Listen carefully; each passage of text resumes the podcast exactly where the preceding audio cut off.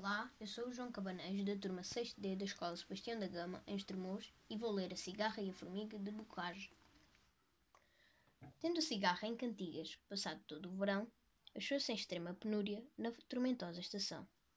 No restante migalha que trincasse, a tagarela foi valer-se da formiga que morava perto dela.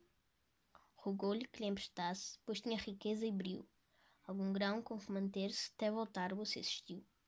Amiga, diz a cigarra, prometo, à fé de animal, pagar-vos antes de agosto os juros e o principal.